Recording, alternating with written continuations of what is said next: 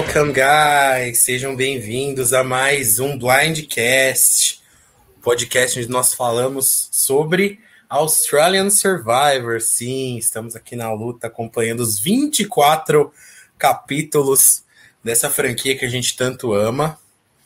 Estou é, aqui com meus amigos de sempre, Rodrigo e Jairo. Fala, galera. Boa noite, gente. E aí a gente vai falar desses três capítulos aí bem diferentes que nós tivemos.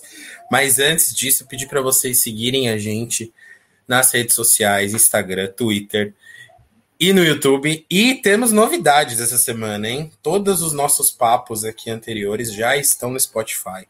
Então, se vocês quiserem, vocês podem escutar a gente por lá também. Certo? Ah, lembrando mais uma coisa também, hoje teve episódio no domingo, a gente não cobre o episódio do dia.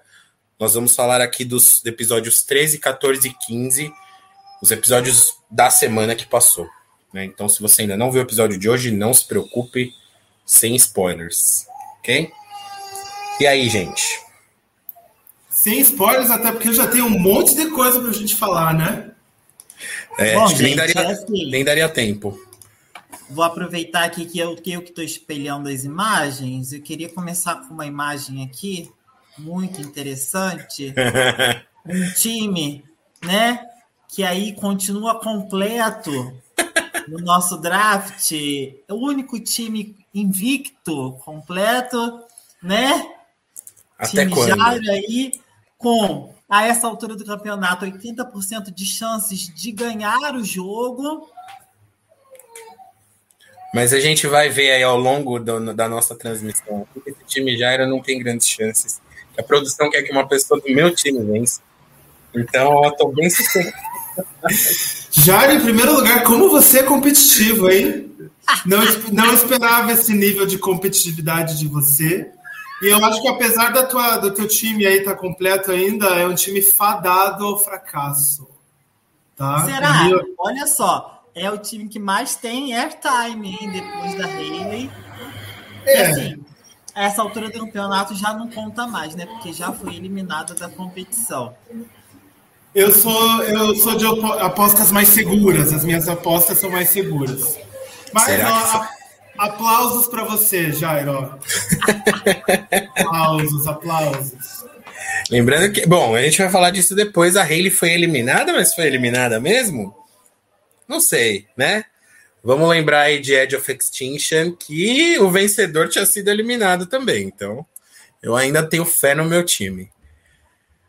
Bom, o episódio começa bem, né? começa com a Dani felizona aí, pós-conselho tribal da eliminação do Simon, que ela levou votos. Não só levou votos, ela levou. Ela foi a segunda pessoa que mais recebeu votos. Ou seja, geral resolveu dividir os votos ali. Caso Simon usasse o ídolo, quem sairia seria a Dani. Né? o que vocês acham desse primeiro? Eu acho que é sensacional. Uma das melhores, um dos melhores inícios de episódio que a gente teve até agora. Felizona, felizona uma vírgula, né? Porque ela já chegou com aquela pulga atrás da orelha de quem é que votou em mim. E a hora que uma. Como é que diz a profissão dela? Ela é carcereira? Ela é. Uma pessoa com o perfil dela te coloca na, na parede e fala quem é que votou em mim. Ainda bem que foi a Hayley que teve o jogo de cintura ali para responder ela bem e botar a Dani no lugar dela, né? Porque apesar de Simon ter saído, ficou muito óbvio pela edição de que é, foi Hayley que saiu vitoriosa desse conselho. Né? Então, para mim, a, a Dani, além do voto, também percebeu isso que a grande jogada que seria dela não foi dela. Então ela chegou duplamente puta. Né? E o Australian Survivor, que às vezes nem mostra esse retorno deles à noite, depois do conselho, agora está rendendo bastante esses, essas filmagens aí no meio da madrugada. O programa não estava mostrando o retorno dos participantes à noite, né? Mas foi uma situação tão confrontativa, assim. Eu acho que a Hayley achou realmente que ela não ia ser confrontada pelo que ela fez. E a Dani, não, a Dani é essa pessoa extremamente confrontativa. E foi lá e colocou a Hayley na parede, na frente ali de todo mundo, abriu o jogo. E a Hayley não fugiu da raia. Falou assim: é, que eu preferia jogar com a Flick do que você. e gosto muito dessa subida assim, de personagem da Dani, né? Ela está tendo airtime, ela está com a proposta de ser uma jogadora alfa, bem clara, então eu estou gostando desse desdobramento, né? Desse aumento da participação dela. Apesar de eu não gostar da Dani, é, ela, ela foi uma das, das personagens, tem sido, né? Das duas últimas semanas aí. É... O Gilson tá falando aí, infelizmente, não vê aí o, os episódios, o, nesses episódios o boot da Dani. Eu acho que não vem nem tão cedo, hein? Porque a Dani é o top 4 aí das pessoas com maior quantidade de confessionários do, do programa. Pois é. A gente, nenhum de nós pegamos a Dani para o nosso time, né? E, e, talvez tenhamos cometido um erro aí, porque. E, e tava meio parecendo que ela seria a primeira eliminada, né? Porque que a gente, que, que a gente imaginou? Qual foi a nossa lógica? Ia rolar esse confronto mesmo, só que a Haley tinha mais, mais atributos para eliminar a Dani. Né? E não foi isso que aconteceu, né? No fim das contas, elas acabaram mirando para outras pessoas. E eu espero que ela não seja eliminada tão breve, não, porque tem tanto peão aí nesse jogo ainda e alguns anti-heróis. E ela tem, ela tem um quê de vilã, assim né, que ninguém mais no elenco tem. Ela tem uma vilania, assim, uma, uma dureza que é necessário para o elenco chegar com uma história legal até o final. Eu espero que ela dure bastante aí. E ela não está no time Jairo, então é ótimo que ela fique aí, porque mais chance do time Jairo sair se ela ficar. Mas ela é uma ótima personagem, né? É sempre bom ter bons personagens e, e ela brilhou durante essas semanas. Bom, passa a abertura e aí a gente vê já os times indo direto ali para o campo de provas e é, é anunciado que os times estão, agora é uma tribo só, né? A Merge. Então aguardada a Merge com 13 pessoas, certo? A gente fez aquela conta na semana passada, né? Sete brains e seis bronze, mas no fim das contas não é tão tão 7 a 6 assim não, né? porque a cara é claramente uma Braun desde que ela foi eliminada pelos Brains. É, mas enfim, isso a gente vai ver mais para frente. A gente tem aí a nossa a, a, primeira prova, que é uma prova bem interessante. Eu gostei bastante. A gente tava descendo cacete nas provas. Na real, eu não gostei da prova. Eu gostei da maneira como ela foi executada. É, era uma prova que eles tinham aí que desenterrar uns sacos de areia, colocar numa catapulta e acertar dois saquinhos em cima da mesa e eles iam pegando a comida na ordem que eles acertassem o, o saquinho na mesa. E, e, a prova rolando ali, já tinha enquanto isso já tinha gente indo na mesa, pegando a comida e comendo. E a prova rolando. Eu não sei vocês, mas eu fiquei esperando ansiosamente o momento da vantagem aparecer. E essa vantagem não veio, né? Não tinha vantagem nenhuma ali, eu achei um absurdo. o que vocês acharam aí? A, a, prova é bacana, mas eu ainda gostaria de ter visto o leilão. Que ela parece muito. Os prêmios parecem muito leilão, né? E o leilão é mais interessante. E faz assim o, os personagens se confrontarem de um jeito que essa prova não, não possibilitou muita coisa. Né? O Emmett poderia ter tido uma vantagem ali, mas Será que seria algo assim que ia beneficiar ele? Talvez outra pessoa seria melhor. É tanta coisa envolvida. Eu achei que ficou uma prova até muito fraca, assim, um resultado, um efeito final fraco. Né? Poderia ser algo melhor, assim, mas só mostrou muita comilança e a, a maior planta do, do, do jogo ganhando a ligação para casa, né? A Chelsea ligando para casa, a produção deve ter ficado assim, ah, justo ela vai ligar para casa, né?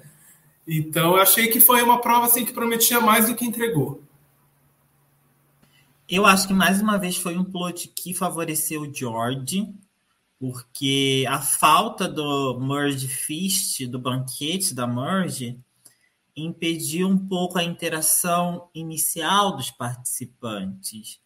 E aí essa falta dessa quebra de gelo fez com que eles entrassem na merge com o gameplay que eles tinham nas tribos anteriores, sabe? Sem as pessoas poderem se questionar, etc. Fora a questão da vantagem também, né? Que como o Gabriel colocou aqui pra gente, ele achava que ia estar nesse pote aí do, do Emmet e não veio aí, né, a vantagem. Tem um momento ainda que eles dão um close no pote. Não sei se vocês separaram. Eu falei, puta, é agora, né? O Emmet vai puxar o papelzinho, esconder no bolso. Não. Então foi meio. Teve já, né, umas duas temporadas que rolou uma, uma vantagem escondida num pote de, de balas aí. E dessa vez não. Foi, é, foi meio anticlimático. O que foi interessante, que o Jairo falou aqui, né, que, que foi uma vantagem para o George. O George é o primeiro a acertar e, e, e, comer, né? E ele é seguido de perto pela Hayley. E ali a gente já começa a ver é, os dois grandes personagens da semana, né? Quem que seriam os dois grandes personagens da semana ali confabulando. Por um breve momento, porque logo em seguida a Chelsea acerta, né? Mas eles já trocam uma ideia ali rapidinho e parece que teremos George e Haley trabalhando juntos. Né? Ou seja, uma grande ilusão, né? Se você souber o que a gente já sabe dessa semana, esses dois não trabalharam juntos, se tornaram inimigos. A gente tem a Chelsea desenvolvendo sua história pessoal para depois ser evacuada em alguns momentos depois. Ou seja, essa prova foi uma grande cilada e para mim, jarro de doces é Jericho Cookie Monster. Né? Aquele, aquele pote dele, como ele usou e como ele transformou aquilo no grande personagem que ele se transformou. Ele ganhou muitos pontos com, com a audiência se transformando no Cookie Monster. E o Emmett não chegou nem aos pés dele. Não se esqueça do David também, né? Que compartilhou lá o jarro de o o jarro de biscoito dele lá e formou aquela aliança do All Stars que levou ele à vitória. Também. Mas, mas é. Dois, dois, personagens maravilhosos, né? Eu gosto muito dos dois, diga-se de passagem. Uh, depois disso aí, dessa, dessa enganação que a gente teve, se bem que essa aliança do George e da Haley até que rendeu, né? Alguma coisa. Durou um Mas episódio, de... né? Essa Durou. aliança. É, foi fundamental, inclusive, né? para esse primeiro episódio foi fundamental. É, a gente vai para a escolha do. A, a, escolha do nome das tribos também é sensacional, né? É, ah, e a Chelsea, né, ligando para o namorado. A gente podia ter ficado sem essa também. É, é, eu não lembro se ela teve algum confessionário antes. Eu acho que sim, porque ela teve o videozinho dela exibido. Mas eu acho que foi tipo isso, né? ela a ligação para casa, o dia que mostrou o vídeo dela e só. Que participação esquisita. A gente vai falar um pouco dela mais pra frente. que o Will tá falando que a Chelsea, que a Cass derrubou a Chelsea. Ai, numa prova. Teve um negócio assim mesmo. Puta, uma das milhares de provas físicas lá. Ela, ela perdeu pra, pra Cass. A gente vai para a hora da escolha de tribos depois, do, do nome da tribo, que é maravilhoso, né? Eles começam umas, uns nomes muito bizarros, tipo Love Tribe. Uh, aí o George solta um Queen Elizabeth. Seria maravilhoso. Que pena que não foi Queen Elizabeth, né? Uh, mas eles terminam com Fire Tribe. Para mim, o Jairo gostou, né?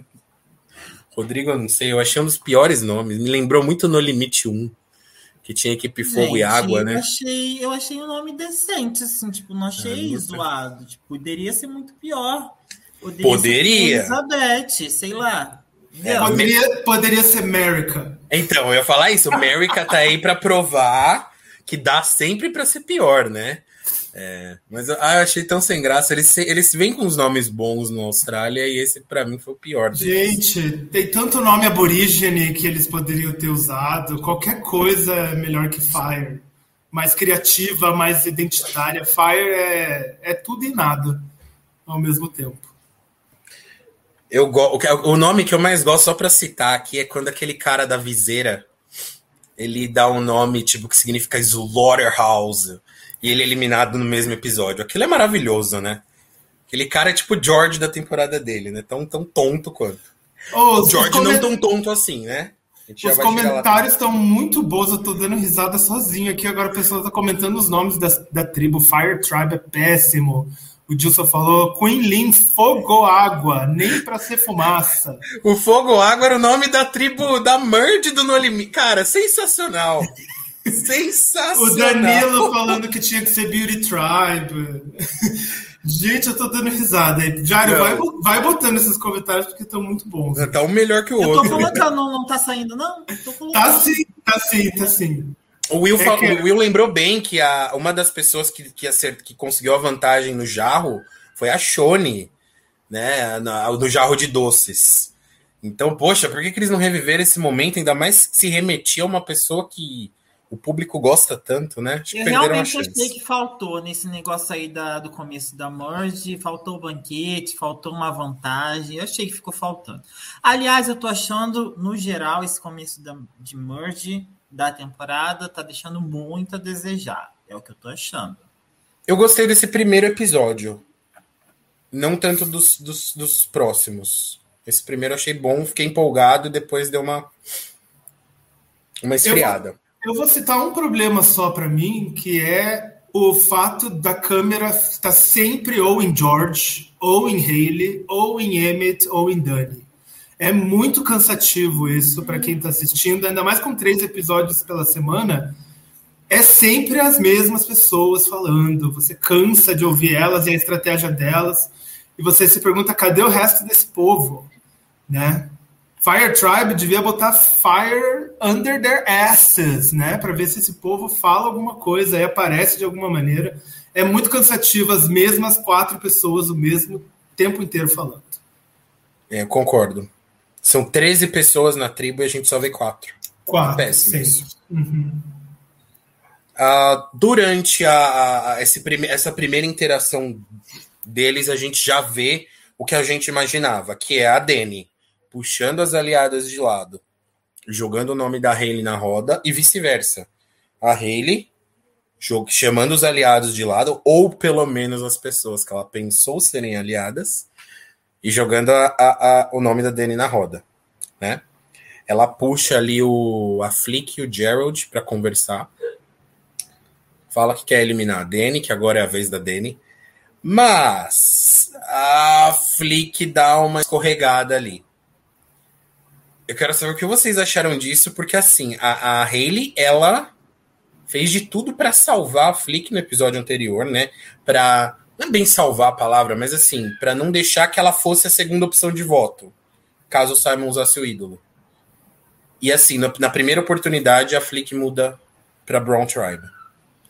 O Dilson tá falando assim: será que são os quatro que vão chegar no F4, os quatro que estão tendo edição? E aí a Queen falou que seria muito óbvio eu não acho que tem a ver com o Final Four, eu acho que tem a ver com os únicos jogadores que têm algo a dizer. O Austrália não tem algo a dizer. É de praxe a gente ter alguém completamente apagado no Final Four, no, no Austrália. É, é, sempre acontece. É. Amigo, eu achei que a Flix sabia o que estava fazendo. Eu realmente achei, mas pelo visto ela não sabe que ela está mais perdida do que a Dani no jogo.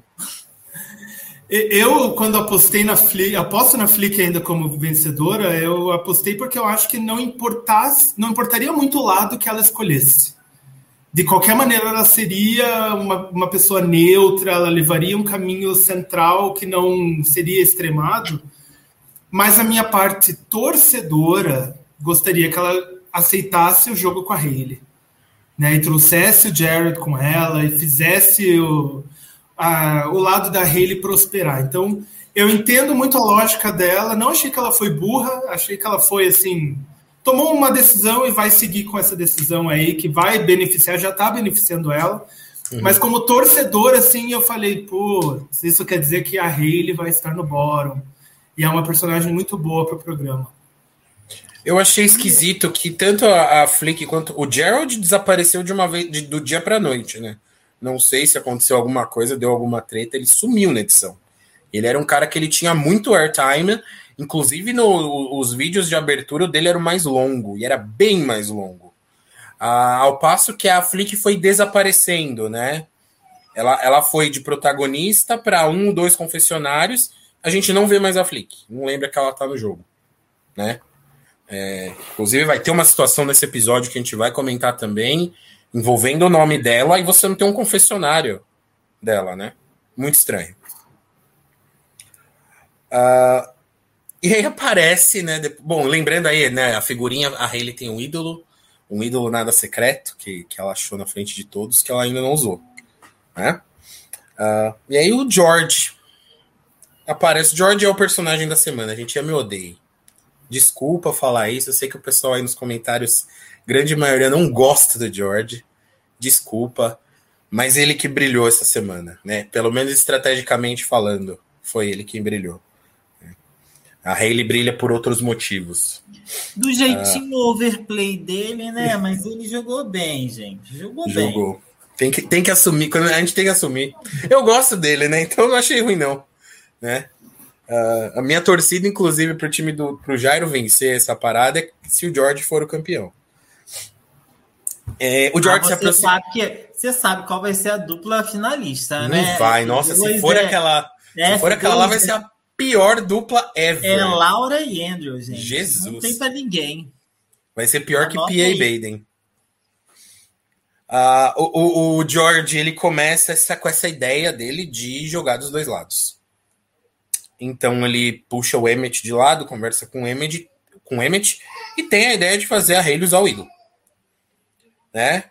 Uh, mirar em, em, em, Enfim, fingir que vai mirar na Hayley para que ela use o ídolo, algo assim, né?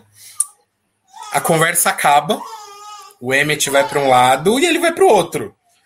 Puxa os brains ali e promete contar para Hayley em quem que ela deve usar o ídolo, jurando pelo nome do cachorro dele. Para mim é uma, um juramento importantíssimo, inclusive. E aí, gente? É, é, eu achei que ele foi estratégico, mas eu acho assim. Sei, ele se expôs, ele, eu acho que ele podia ter ficado quieto, os Browns não eram tão unidos assim, sabe? Eu acho que inclusive foi por isso que a Flick preferiu jogar com os Browns do que com a Haley, porque aquele F5 ali dos Brains era muito unido, sabe? E os Browns não, os Browns são mais avulsos. E eu acho que o George podia ter ficado, perder uma boa oportunidade de ficar quieto. Eu vou dar voz aqui a algumas pessoas que estão comentando. Dilson, eu acho ele insuportável. Então, Dilson, eu vou aqui falar o que você escreveu. O Jorge é insuportável. É, que mais aqui? Danilo, George, pior jogador da temporada. Falo com tranquilidade. É, eu, eu, quando você para para pensar no que o George está fazendo, faz sentido. Tem sua lógica, é um gameplay interessante, mas eu acho que ele faz tudo isso motivado por ego. Eu acho que ele quer é, colocar essa banca de estrategista, de político. E o que eu mais odeio são os confessionais dele. Quando ele, a câmera foca nele e ele inventou a coroinha, né? Às vezes ele fala King George, que o pai da, da Rainha Elizabeth era o King George, né?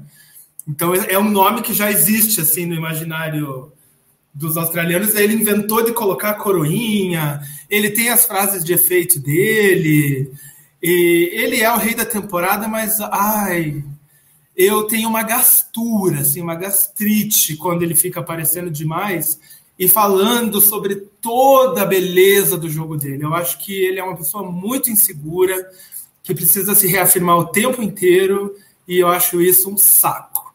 Mas concordo com vocês que ele foi o jogador da semana.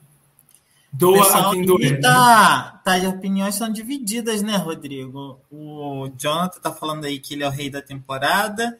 E aí o Danilo fez um comentário muito engraçado aqui. O Russell andou para que o George pudesse correr no treinamento. Mas o George tem cachorro, vai. Vamos. O Russell nunca teve cachorro, enfim.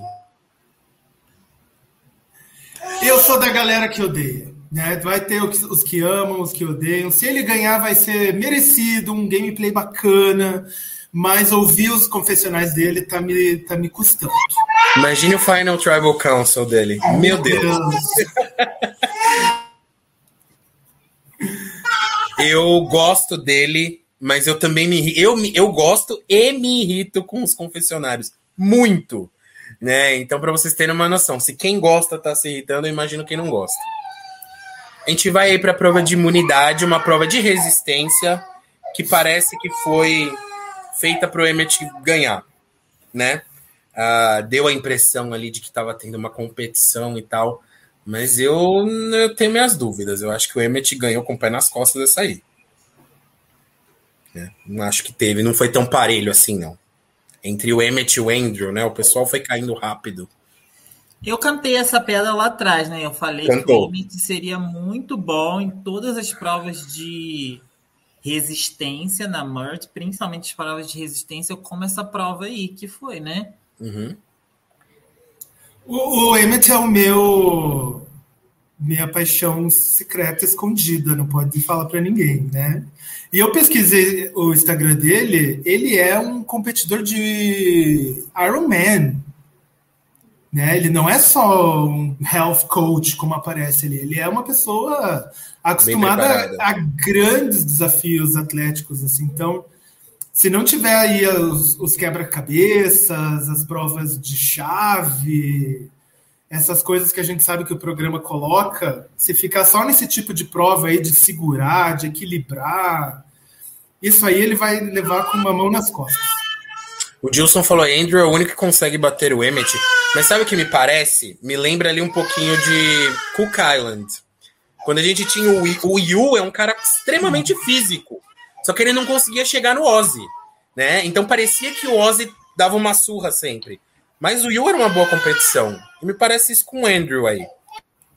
Porém, o Yu conseguia compensar de outra forma, né? O Intelectualmente, né? Que o Andrew nada. Não, e dá para ver que o Andrew é a versão sem academia, sem Iron Man, sem, sem a, né? a, alimentação baseada em plantas. Falta muita coisa ali também. Né? Ele é esforçado acaba a prova de imunidade aí, a gente vê já o pessoal uh, se, se organizando. Quem é essa gente que tá na imagem? Não conheço. Eu também não Você faço não ideia conhece? quem seja. Tá no elenco? Quem é ela? ela é uma ela é uma camera operator que não que apareceu assim no, no vídeo não conheço pois é, vou te falar olha a única da temporada que já escapou de quatro vezes que ela foi mirada para ser eliminada e não foi. Ah, é aquela Laura. Corretamente. Quanto mais ela fica, mais bonito o cabelo dela tá Laura. ficando. Eu quero elogiar o cabelo dela, que tá, tá cada vez mais bonito. Ah, bom, essa aí da, da foto, que mal aparece, é quem o Emmett decide mirar. Né? Ele, ele gostou da ideia do George ali de não de tentar fluxar o ídolo da, da Hayley. E eles miram em outra pessoa. Ele fala: Meu, a menina é uma barata, eu não consigo matar de jeito nenhum. Já tentei eliminar várias vezes e não consegui. E é o que eles tentam fazer, né? Votos na Laura. Uh, o F2 do é Jairo. Sorte, é, é, sorte ou é gameplay, Dilson? Eu acho fica que. Minha pergunta. Fica eu não acho que é nenhum dos dois. Eu acho que ela é tão apagada que o pessoal esquece que ela tá lá. Mesmo quando vota nela. Do outro, o, o, George tenta fazer ali o meio, ele pega essa informação para ele e aí ele começa o trabalho de, de double agent. Ele vai ali, conversa com a Hayley rapidinho, né? Sem com que os, os Browns percebessem e avisa em quem ela, para quem que ela deve usar o ídolo. Já vai, corre pro outro lado ali para falar com os Browns né, para reafirmar, falar que tá tudo certo, é isso mesmo, e que ele, ele acredita que a Hayley vai usar o ídolo de, dela, né? Enquanto isso tudo rola, né, eles estão ali na, na, na, beirada de um rio conversando, né? A Cass, que também não apareceu o episódio inteiro, ela olha ali uma pedra uh, limpinha perto do rio ali. Fala, aquela pedra ali tá esquisita. E ela descobre que atrás daquela pedra tem um ídolo né? Aliás, é, a, a, produção não, jogou, deu isso de graça pra gente na prévia, né? É, a gente já sabia que a Kes encontraria um ídolo, a gente só não sabia quando. Ela faz essa cara de Smeagol dela aí, né? Uh, My precious! E falando ali para todo, todo mundo que estivesse perto pudesse ouvir que ela tinha o ídolo. Mas, gente, é... a cara dela foi muito desmigo, gente. Olha foi. isso. Ela fez uma...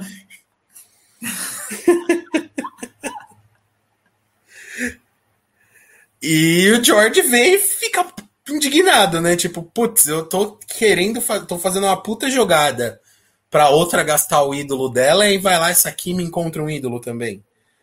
Né? Então, o George fica ali meio desestabilizado, mas aí ele tem a brilhante ideia de falar para os Brains votarem na Cass, que ela tem um ídolo, né? É, então o plano todo foi traçado pelo George.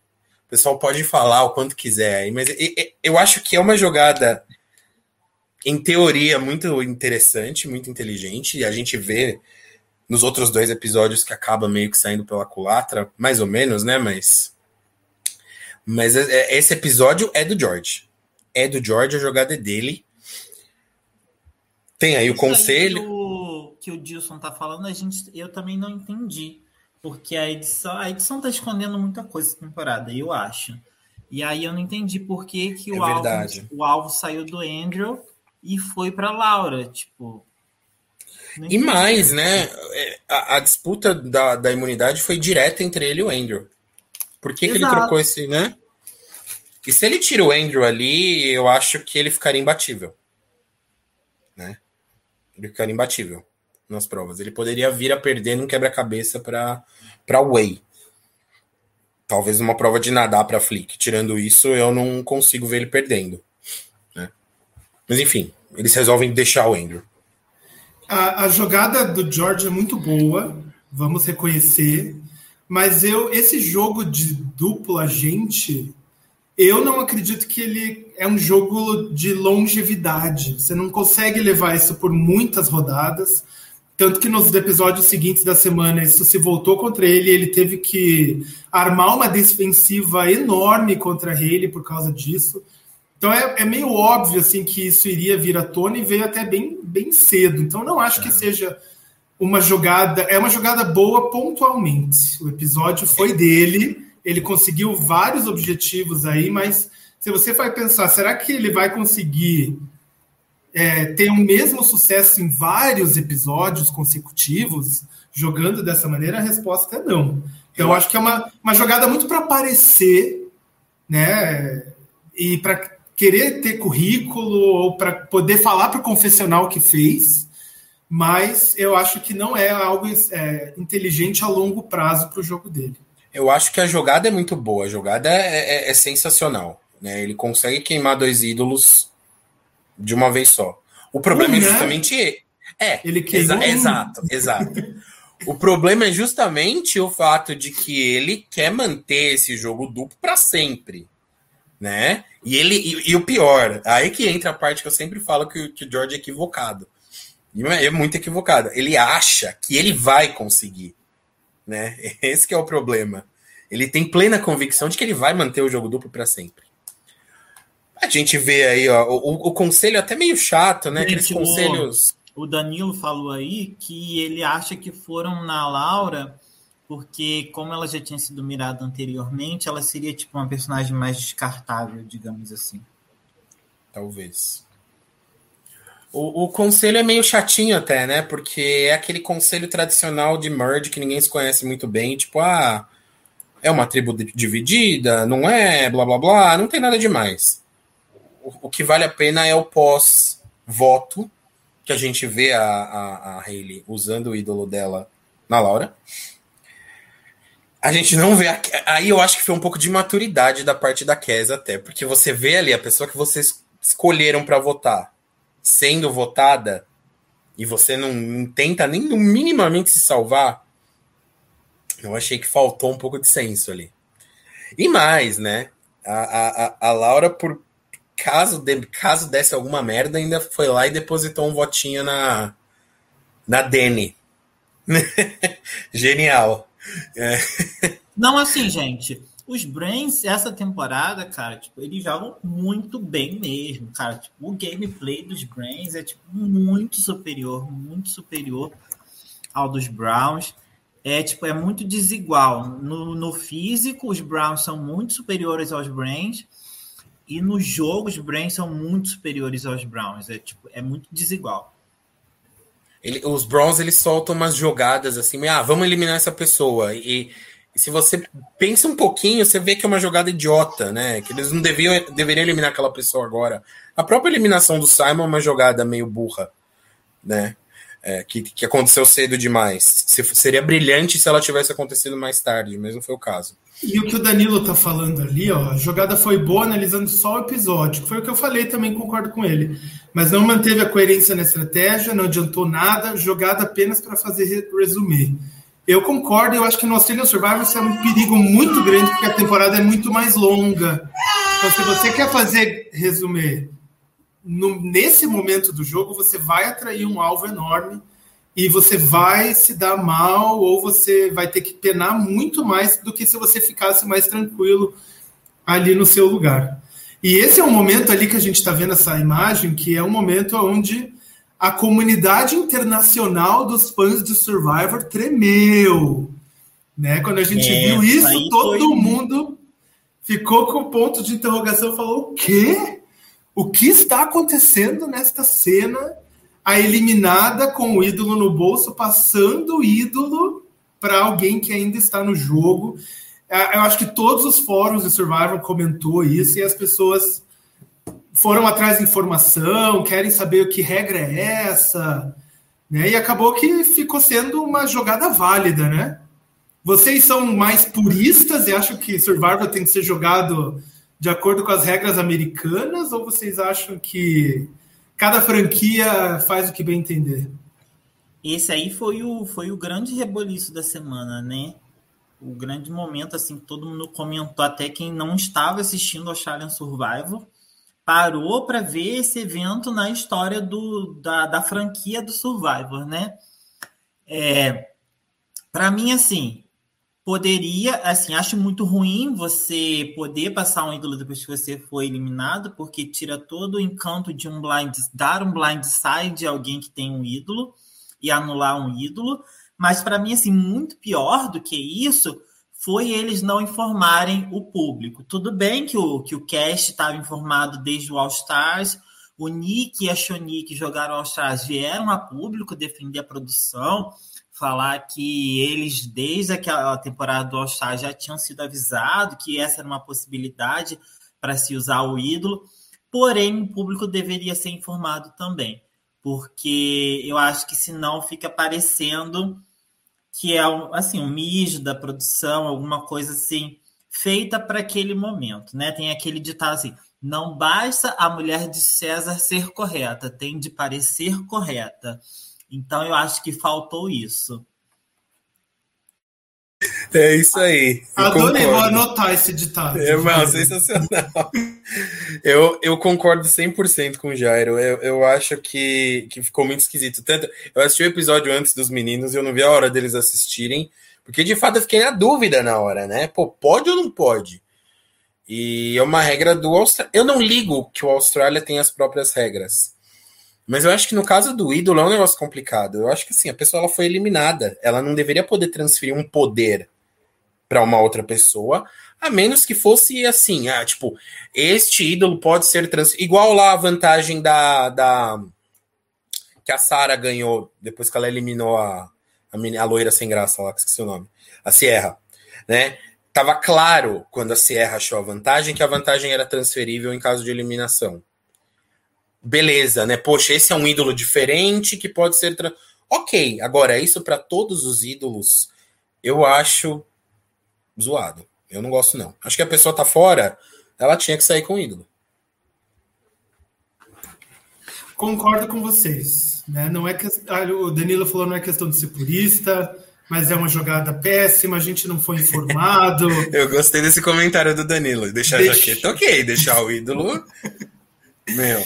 E, e, assim, foi pego de surpresa, mas de uma maneira negativa. Eu acho que todo mundo esperava que isso não fosse possível, deixa o jogo assim um pouco estranho, né? A gente fica pensando, mas né, até que ponto isso está acontecendo naturalmente, até que ponto o jogo é manipulado E que ele é manipulado, ele é, né? Vamos, vamos é, bater aí nesse ponto, mas até que ponto existe um limite? Até que ponto a produção deve manipular e deve oferecer esse tipo de jogada para os jogadores? Eu acho que é, rola um excesso, né? E quando você vê isso acontecendo, eu penso, nossa, que excesso de interferência no jogo da parte da produção. Não precisa tudo isso. Então, eu não sou um purista, acho que pode fazer do jeito que quer, mas eu acho que está rolando um excesso. Eles querem grandes jogadas, eles querem momentos icônicos, eles querem blindsides, eles querem que aconteça um monte de coisa e, na verdade, às vezes a gente só quer o feijão com arroz bem feito. Né? Então, não precisa tudo isso. Acho que a gente fica meio assim. É, empapuçado, sabe? De tanta coisa acontecendo Porque, todo gente, episódio. É só ir lá, voltar e colocar o ídolo de volta no acampamento, gente. Que, que custa, né? Isso. Que, aliás, eu acho que até rende mais momento, né? O momento Com dos. Certeza. É tão legal o momento deles achando o ídolo tal. É, também não curti, não. E até esse comentário do Will, por que, que o Simon não deixou os ídolos para ninguém, né? É, ele poderia ter deixado, daí ele não deixou, mas aí por que, que ele não deixou? Ele não oh, quis, mas, ele estava. Mas... Né, não sei. Eu fiquei, fica, eu fiquei pensando depois. Eu fiquei pensando depois. Quando o Simon é eliminado, ele pergunta para Dani se ela sabia. E ela fala que sim. Será que naquele momento ali, se ela fala, se ela finge surpresa, será que ele não entregava, não? Eu tenho minhas dúvidas, porque estava óbvio que ela sabia né? Uh, mas, mas acho que ele saiu tão atordoado de lá que se ela jogasse um, desse um migué, eu acho que ele entregava para ela, hein? E alguns, do, alguns dos jogadores do All Stars que se pronunciou falou que eles sabiam disso e que eles ficavam observando o eliminado até a tocha ser apagada para ter a certeza de que ele não passaria o ídolo para ninguém. Né? Então talvez assim ele nem conseguiria passar de uma. Também, né? porque as pessoas estavam mais próximas ali viram a Kies passando para Flick. É, mas talvez o Simon não quis passar também porque seria algo assim. Todo mundo ia ver o que está acontecendo. Se ele quisesse ajudar alguém, talvez ele estivesse mais atrapalhando ali, porque todo mundo ia saber que aquilo estava sendo passado. Oh, ah, o, o Gilson mandou uma explicação. Todos traíram ele e porque ele pensou que poderia ter uma twist que ele voltaria para o jogo. É, Faz sentido. Ele podia ter deixado um, pelo menos, né? A Custa twist para ajudar ele já foi, já foi os dois ídolos. Ele queria mais o quê? Ele queria desafio de fogo, ele queria ficar pendurado lá no negócio, campeonato de sunga com óleo no corpo. O que, que mais ele quer, né, minha gente? Bora para casa que você já teve aí uma, duas, três chances de ficar o mijo da produção para ele já foram os dois ídolos, né? É. É. É. E assim, tem, tem muito mijo indo para muito lado, então acabou ali a fonte do mijo, né? Acabou. É. Eu não sei, eu acho que isso aí. Eu acho que talvez até as jogadas com ídolos elas percam um pouco a graça, até. Sei lá. Uh, uh, o próprio o próprio All Stars foi fraco em ídolo, tirando o ídolo que a Shone usou bem. O restante foi meio meh, né? Enfim, o episódio seguinte começa. A gente faz desse episódio, foi um bom episódio, para uns piores, na minha opinião. É, é, é, um episódio que eu não gosto nem um pouco, na verdade. É, quer dizer, gosto um pouco sim, porque a Hayley. Aí é quem brilha é a Hayley, né? Mas. Eu não gosto da, da consequência que esse episódio tem. Ai, tira essa foto de confessional do George que tá é, dando gatilho. Pela tá dando cara gatilho. dele, a gente já sabe que ele está falando dele mesmo, né? É, o quanto ele é foda, a jogada dele é maravilhosa, King George, né? Aquela, aquela papagaiada toda, né? Ó, ele com o dedo apontando para si mesmo, né? Sim. Ele deve estar falando que eu fiz e isso. Eu sou eu, o rei né? dessa ilha. uh, o, jo o George e a cara decidem que o próximo a sair deve ser o Andrew porque o Andrew é um cara que está próximo ao Baden, né? E, e, e, o Baden é um cara que eles gostam, que tem uma amizade ali com o George e tal, e eles querem solidificar o Baden ao lado deles ali, né? Por, por sua vez, a Dani da tribo dos, dos Braun, ela tem quase certeza de que alguém foi lá e contou a jogada para ele, porque, meu, ela tinha ali cinco pessoas para usar o ídolo e ela usa justamente na pessoa certa, que é uma pessoa que estava fora do radar das pessoas ali, né, que, que não era tão óbvia. Então a Dani fica aí, passa o episódio bem desconfiada. E ela fala uma hora para Flick, né, que ela acha que isso aconteceu, e a Flick fala: não, foi sorte mesmo. Ela, ela teve muita sorte nesse momento. Santa inocência, né? E eu, na, na, sala da minha casa, eu fiz um. Dei uma vai na Flick, porque ai, só, só ela achar que é sorte, né? Não, péssimo. E nesse começo não acontece nada de muito interessante. Isso eu acho que é o, é o ponto principal. É a Dani ficando desconfiada. E me, me surpreende também, né? reforço o que o Jairo falou do, do, do intelectual desses Bron aí. Ela ser a única que ficou desconfiada, né? Para os outros, não, tá tudo bem, acho que é isso mesmo, né? Nossa, que sorte. Porra!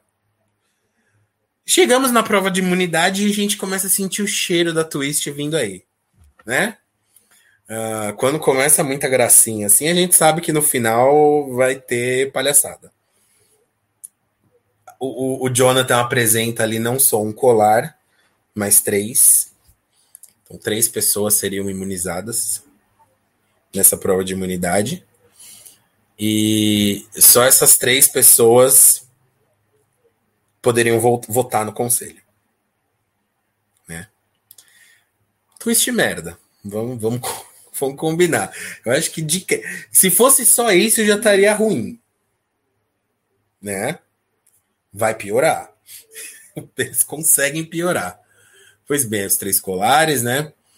Uh, é uma prova, aquelas provas que tem, que tem eliminatórias, né? No meio da prova, as pessoas vão, vão sendo eliminadas, tem lugares limitados, estações limitadas na, na prova, elas vão sendo eliminadas. Tá, até não é uma prova tão de todo ruim, não, né? Apesar de meio genérica. E aí a gente termina com quem? Quem? Emmett ganhando mais uma prova, né? É, seguido do Andrew e da Danny. Andrew e Danny também conseguem. Baden bate na trave, coitado do Baden, né? Fica muito próximo de conseguir ser imune, mas vence aí o, o, o Andrew, o Emmett, o Andrew e a Danny, né? Que, que você. Bom, alguma coisa a comentar aí? Achei esse episódio bem sem vez, graça. Mais né? uma vez, um grande excesso de twists desnecessários. É, exato. E eu, assim, eu adoro a Hayley, mas esse tipo de coisa vai manchando a imagem dela como jogadora para o público. Porque a impressão que dá é que a, a produção quer, de alguma maneira, garantir a segurança dela. Então, eles aumentam o número de imunidades, não é só uma, é três, né? Porque daí aumenta a chance da, da menina ficar imune. Daí não ganha, e a maioria que ganha é dos, dos é, Bronze. Então a gente vai ter só eles votando, mas não são os três que irão votar, serão somente um que vai votar num desafio de fogo. Então é assim, é o bolo de chocolate com a cobertura de brigadeiro, com os confetes de granulado em cima, e você coloca um Nutella com Kit Kat tanta coisa assim, ela não precisa, né? Ela, ela, ela tá passando a imagem de ser uma jogadora mijada que ela não precisava. Ela já teria assim bastante para conseguir permanecer no jogo, tanto que ela até não foi eliminada nesse nesse episódio. Então eu acho que mandaram muito mal e ela tá sendo mijada, boninhada, tem tantas palavras aí diferentes para isso, né, que eu acho que é uma, tudo muito desnecessário. Eu, eu, eu, eu perdi um pouco da vontade. Óbvio, eu, eu, eu brinco aqui que eu quero que ela ganhe ainda para manter meu time, né? Mas eu até perdi um pouco da vontade de torcer por ela por conta disso, sabia? É, porque foi tudo muito estranho. Até a própria prova em si, é, ela parecia que foi feita para Hayley, né? Uma prova ali de equilíbrio. O que eles contavam é que ela não ia conseguir jogar a corda, né? Talvez seja uma falha ali. Mas aí não sei se, se é paranoia nossa também de achar que eles estão ajudando tanto ela assim. E, mas... e na, no, no, promo de, de, hoje, né, a gente colocou lá um, um cartaz da Hayley falando sobre esse mijo da produção. E eu vi muitos comentários assim: se for para Hayley, que mije mesmo, não tem problema. Né? E tudo bem, eu acho que esse é o, esse é o intuito da, da produção, criar essa paixão. Né? Você ama a Hayley, você quer que ela vá para frente, que ela ganhe, ou você não quer. Gostando ou não do, dos twists, gostando ou não, ela é uma personagem central da temporada e. Fundamental. Você tem gente chamando ela de mijada, de maravilhosa. Ela cria essa reação e faz a gente querer ver até o final. Ela vai conseguir ou não vai conseguir. Né? Ela é a nossa Cinderela, assim, ela está sofrendo, ela está passando por tudo, pão que o diabo amassou, será que ela vai conseguir? Pedra da Redenção, tem um monte de coisa aí que pode acontecer ainda e a gente está aqui falando dela, né? Mas eu acho assim demais, muito, é. muito demais, excesso desnecessário. A gente vai falar mais disso ainda conforme o episódio vai passando, né? Uh, e, e, e, bom, é, é isso que o, que o Danilo tá falando, assim, beleza, pelo menos é uma boa personagem, né? É alguém que, que rende, que a gente gosta de ver na tela.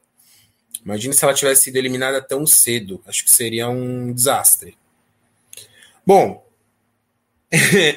enfim, né?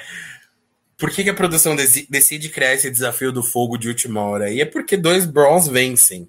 Ia ser óbvio que o voto do Andrew ia ser jogado no lixo, né? O próprio Andrew fala isso, tipo, ah, dane-se quem eu votar, porque o meu voto não vai valer de nada. O Emmett e a Dani, eles combinam ali entre eles, né? A Dani quer porque quer eliminar a Hayley. O Emmett tem aí uma jogada um pouco mais não sei se é sensata, talvez, mas mais estratégica, que é de tirar o Baden. Bom, é, é aquela história de que o, o, George e a Cara estariam vazando informações. Eles vão ali pelo lado lógico, eles sabem que o George e a Cara gostam do Baden, que talvez seria por ali que o, que o vazamento estivesse acontecendo. Então eles, beleza, vamos tirar o Baden, e aí é, uma, é cortar os laços de vez de George Cara com os, com os Brains. Essa é a lógica. Eu não acho que é uma lógica furada, não. Eu acho que a jogada faz sentido. É que assim, é, foram três episódios com muitas jogadas que, que, faziam sentido na teoria e na prática foi completamente né, outra coisa. Mas, enfim. É, ela, a Dani acaba concordando com, com Emmett, apesar dela ser desafeto declarado da, da, da Hayley. Uh, e aí a gente vê ali a Hayley com, certe com certeza que seria ela eliminada, ela chega pro George para tentar conseguir mais informações. E o George simplesmente fala que não, não tem plano, não tem o que ela fazer. Que ela tá com problemas. Né? Uh, e aí eu acho que foi uma cagada tremenda do George, porque eu acho que a, eu entendi o que ele quis dizer. Era que tava fora das mãos dele. Mas ele não ia admitir que alguma coisa estava fora das mãos dele, né? Ele é bom demais para isso. Então ele fala isso para Hayley e fica parecendo que ele não está disposto a ajudá-la. Né? Não sei se vocês tiveram a mesma impressão que eu tive, mas acho que foi muito mais um lance de ego do que de, de falta de vontade de ajudar a, Hayley. E ela sai de lá transtornada, né? E, e começa a vender o George para os Browns. Então o Double Agent acaba aí. Ou deveria, pelo eu menos. Eu acho né? assim, a jogada dele foi tipo, muito burra, porque ele praticamente fechou a porta na cara de alguém que ele acabou de jogar junto. E aí, tipo, lógico que a outra pessoa vai se sentir usada, sabe?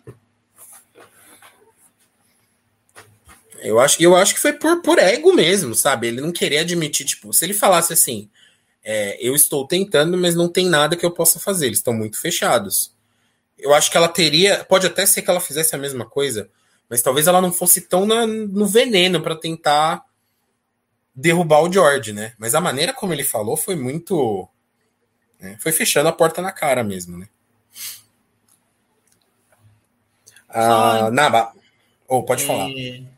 Não, para o Rodrigo dar uma olhadinha no chat privado, porque minha internet está bem ruim. Provavelmente eu vou cair em alguns momentos. Daí para ele poder compartilhar as imagens a, o, o, a Haley vai até a Dani e, e deixa entender ali, né? Deixa entender, não, né? Joga pra Dani falar: a jogada foi perfeita demais, não foi sorte, eu sabia o que ia acontecer. E aí a Dani pergunta se tinha sido George e a, e a cara, e ela fala que sim. Né? Uh, aí o Emmett chega também, junta ali ó, as duas. E aí eles têm a ideia de usar a Hayley como uma espiã. Né? Usar a Hayley da mesma maneira que o George se colocou. Fazer essa ponte aí entre os Braun e os Brains. A Hayley aceita. Acaba por ser o, o, a ruína da Hayley. Mas eu acho que ela não tinha muito o que ela fazer ali. Ela estava bem contra a parede. Né? E vamos combinar que quem é que faz o contraponto com ela, né? Não é o Emmett, o contraponto estratégico, assim, né? De, de sentar com ela e pegar a ideia dela e desenvolver numa outra ideia e levar isso para um plano mais a médio prazo.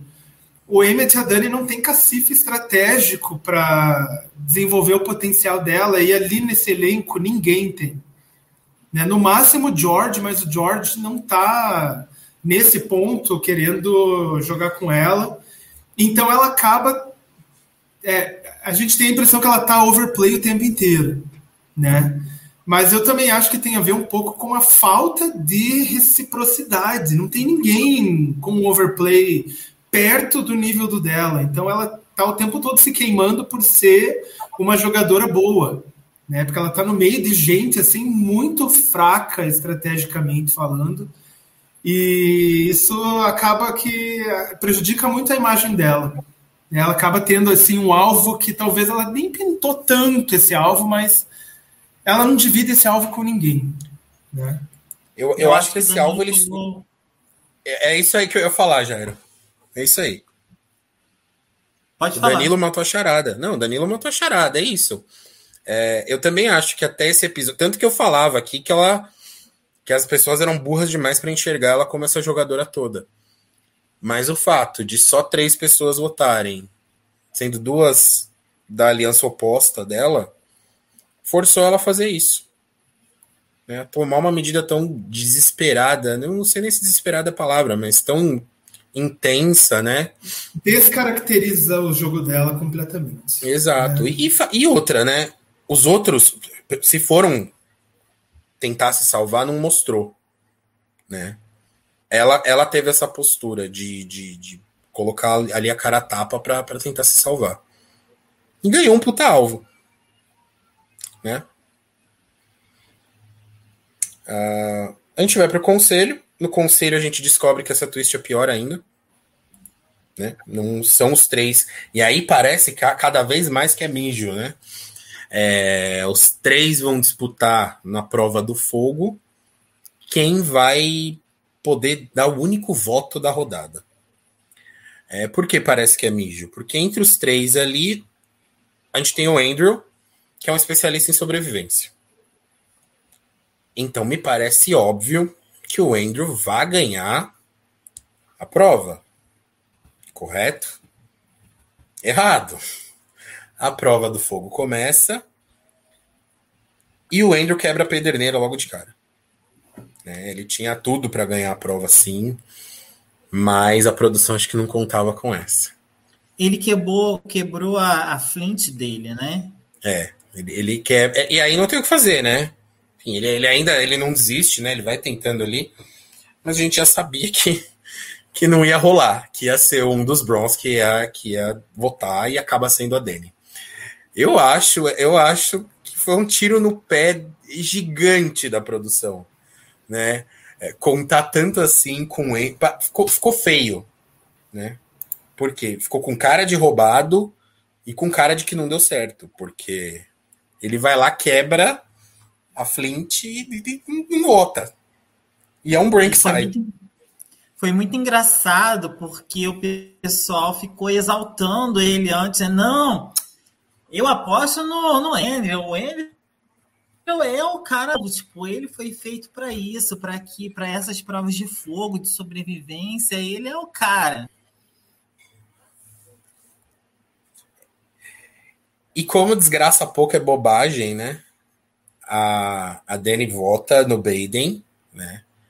corta esse laço aí do, do George com os Brains.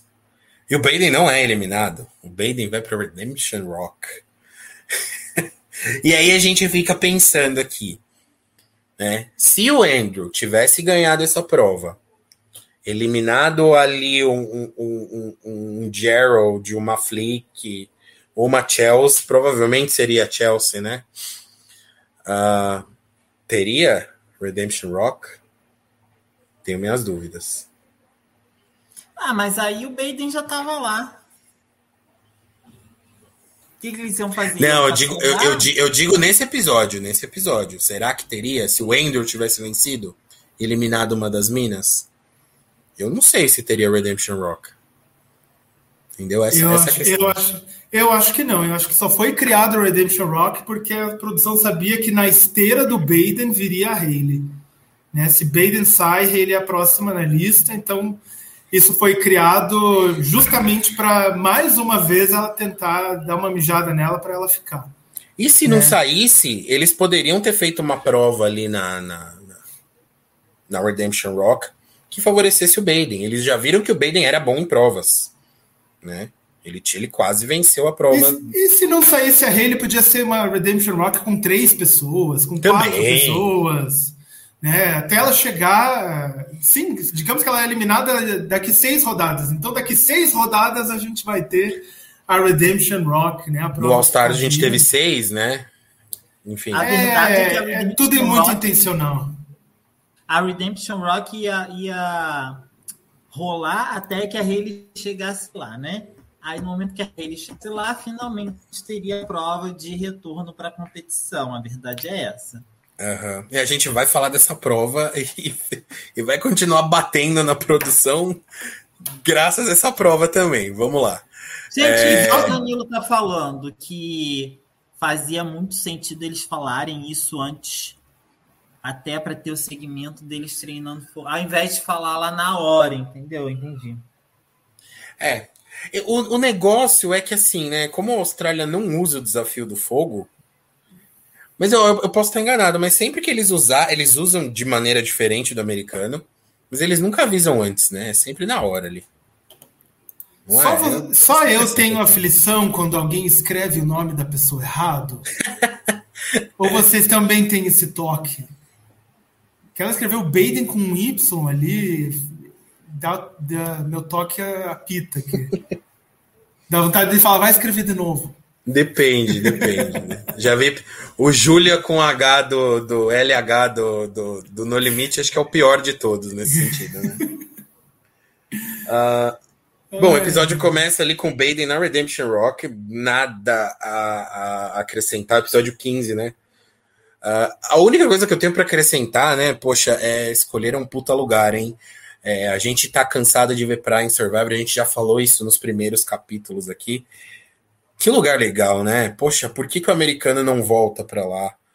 Se dá para render umas imagens tão bacanas assim, né? Que locação, né? Esse lugar do Redemption Rock, cara. Tipo, Nossa, que coisa linda, né? Parecia aquelas praias lá da Tailândia, sabe? Aquelas duas pedras assim. Sim. Maravilhoso. Né? Não, demais, demais. Sorte deles de estarem ali, né? Aí, não, aí, aí esse, esse episódio ele é bizarro. Bizarro. Ele começa com a Chelsea sendo evacuada. A gente não vê um depoimento da Chelsea, a gente não vê a Chelsea falando que tá passando mal. A gente não vê os médicos indo ver, a gente não vê nada. A gente sabe que a Chelsea foi evacuada porque o Emmet conta no acampamento. E depois mostra a Dani falando que tá chateada. E a Chelsea vai ficar 24 horas. Aí, aí isso é maravilhoso, né? 24 horas fora e vai perder a prova de imunidade e o conselho. De novo. Mais um Hidden Immunity Medvac. E aí, o que vocês acham? o Jairo tem uma teoria boa. Da, de todas as falhas da edição dessa temporada, essa eu achei a mais estranha, assim, sabe? que mostrou um depoimento da guria nem quando ela foi evacuada, nem depois, nenhum médico falando qual era a situação dela. Eu particularmente acho que era alguma coisinha e lá ela desistiu. E eu acho. Você tinha falado, acho que foi você que tinha falado, né? Que tipo, por ela ser atleta de, de MMA, às vezes deve, ter acontecido alguma coisa que fez com que ela desistisse, né? Sei lá. É, eu lembro da Bi desistindo também no. é muito bom. É, é a única é, chance dela ganhar algum dinheiro, né, Will? Se a produção fizesse isso para ela. Eu não sei se ela sentiu alguma coisa, sentiu um joelho, alguma coisa assim, e resolveu quitar, né? Então, é isso. É não ela ter desistido porque, assim, ai, não jogar, mas é porque ela é uma atleta e ela é precisa dela, né? preservar né? o corpo dela, sabe? Tipo, uhum. ela vai foder o corpo dela por causa de um reality show que claramente ela não iria ganhar. Eu tava vendo ela, ela antes de ir pro, pro, pro Survivor, ela fez uma luta para entrar no UFC, que eles têm meio que uma preliminatória lá, ela perdeu. Mas normalmente eles dão mais de uma chance para eles nesse tipo de coisa, assim. E se ela entra, se ela perde todas as lutas dela, lá é uma puta grana que ela ganha. Ela chega no, no valor do prêmio perdendo. Ela não precisa ganhar as lutas dela, sabe? É, então eu acho que deve ter sido alguma coisa assim, né? Sentiu um joelho, sentiu alguma coisa e resolveu sair fora, sabe? Tá com cara. Porque para eles não darem uma chance da menina falar, né? E vai com Deus, minha filha! É. Serve pra nada, né? Pior personagem que acho que depois da George ela é a pior personagem que a gente teve, né? A gente, bom, aí depois volta pro acampamento, a gente vê o George de novo se gabando, né? Que ele é um espião e tal, chatice sem fim. Ele tá conversando ali com os Brains e ele ainda não se ligou que a Hayley vendeu ele para os Browns, né? Então ele joga mais uma informação na mesa de que a Flick tem um ídolo, o ídolo da Cass. E aí é mais um momento esquisito da edição, porque ele, o, a conversa dele é a seguinte: ele diz que a Flick confirmou que tem esse ídolo. A gente não vê um depoimento da Flick, a gente não vê a Flick confirmando com os Browns que ela tem o ídolo, nada, né? É, eu também não entendi. Então, assim, o episódio ele já começa com dois momentos importantes acontecendo por trás das câmeras. Eu não, eu não entendi isso e também não entendi por que, que a Hayley não foi mais é, enfática em jogar tudo no ventilador e falar que a, que a Flick tem esse ídolo, falar mais abertamente, assim, até antes do conselho de que George tinha dito isso para ela. Né? Eu acho que Flick não teve um confessional sobre esse assunto, porque eu desconfio que esse ídolo não vai fazer muita diferença no jogo como um todo. Então, se esse ídolo não tiver um papel assim muito relevante, eles não quiseram trazer muita o enfoque para cima disso. É uma teoria que eu tenho, mas eu fiquei meio assim desapontado com a Hayley porque era o momento dela vir atirando. E ela ainda vai, assim, contando aqui, do jeitinho dela, né? Falando aqui, falando uma coisinha ali. E ela tem informação suficiente para explodir o jogo do George. Mas ela, ela foi muito cautelosa, ela não está numa posição de ser cautelosa mais. Ela ou explode ou explodem com ela. Então eu acho que ela tinha muita informação e não soube usar isso a favor dela. O Danilo falou aí, é, o confirmou, foi no sentido de que o George sabia disso porque ele viu de longe o ídolo sendo entregue. Então ele podia. Mas ela confirmou, no caso, acho. A Flick, né? Uhum. Eu acho então... que os Browns todos sabiam. Né? Porque a hora que a, que é, a, é a entregou, eles estavam todos em pé ali reunidos. Eu acho que todos eles viram e era uma informação que não era tão assim privada, como a, a edição nos fez entender. Uhum. O, bom, e aí a gente vê aí depois disso a Hayley correndo pro Emmett para falar que era o George que estava vazando informações para ela. E ela fala com todas as letras, né? Uh, apesar dela ter, ter falado o nome do George para Dani, ela ainda quer dar uma, né, uma contornada tal, mas aí já chega, né? Já deu. pro Emmett ela fala com todas as letras que era o George a cara, né? Isso é outra coisa também, né? Ela também vende a cara, mas a gente não vê em nenhum momento a cara conversando com a Hayley. Né? A cara também é outra que desapareceu completamente na edição. O bom, o que, que, o, que, que o Emmett faz? Ele chama o puxa o George pro lado dele e pergunta se, se é isso mesmo, né? E aí o George tenta queimar ele, fala que ela faz isso quando ela tá sob pressão e tal. E o episódio é basicamente isso. Se resume a isso. O George tentando queimar a Hayley, a Hayley tentando queimar o George. Né? O episódio inteiro é sobre isso. A gente vai para a prova da imunidade. Opa, pode falar, Jairo. Não, ia falar que tinha prova da imunidade aí no antes de começarem a se atacar. Primeiro o Emmett ficou imune, porque eu acho que se em algum momento o Emmett não tivesse ficado imune, todas as jogadas teriam mudado de alguma forma, sabe? Pode ser. Eu acho que eles já perceberam que o Emmett é esse Challenge Beast, né? E eu até coloquei aqui na minha observação que ele ganhou três provas bem diferentes. É. E, e, muito, ele é muito bom. Se a gente for pensar, o jogo dele é de ganhar prova e manter a maioria que ele tem. Ele não vai vender os números que ele tem para beneficiar a Hayley no jogo. Então eu, eu, o que mais me chocou essa semana foi a Hayley não ter o, a Flick e o Jared no bolso. Porque eu, quando a gente acabou o voto do Simon semana passada, eu apostei em Flick e Jared indo pro grupo de Hayley. E isso não aconteceu.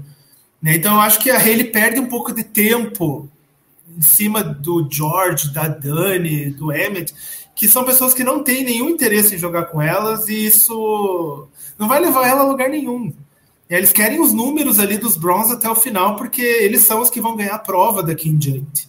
Ela deveria ter focado muito mais na Flick, muito mais no Gerald, então acho que ela, ela dá umas mancadas, assim, às vezes, de estratégia, acredito eu que um pouco por desespero ela já está muito queimada nessa altura do jogo. Eu vou além, Dilson. É, vou te falar, é porque o Emmett é do, do time Jairo, não, mas o Emmett não é só um jogador completo nas provas, não. Ele tem sido responsável por manter a tribo dos Browns ali unidos. Porque há uma galera que é um pouquinho caótica, aqueles Browns, né?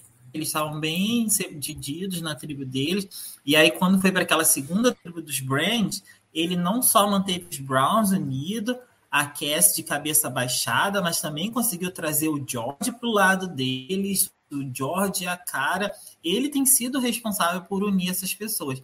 Então, ele, além de ser bom, bom é, de provas, ele também, eu acho o Emmett bom social também.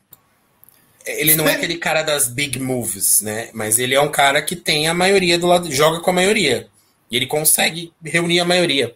Né? Isso também é jogar. E também é jogar Survivor e jogar bem. Quantos homens no Survivor americano ganharam a temporada com esse perfil? Vários, né? A gente consegue lembrar vários aí. Então, acho que é um jogo bem inteligente. E ele é uma pessoa que se alimenta de plantas, né? Então, ele tem algo especial nele. Ele não é qualquer um. Né? A gente tem que confirmar isso. Ele é especial. Por isso, por isso que ele está é, indo à frente no jogo, né? Porque ele está se alimentando das outras pessoas no jogo, que são plantas, seria isso?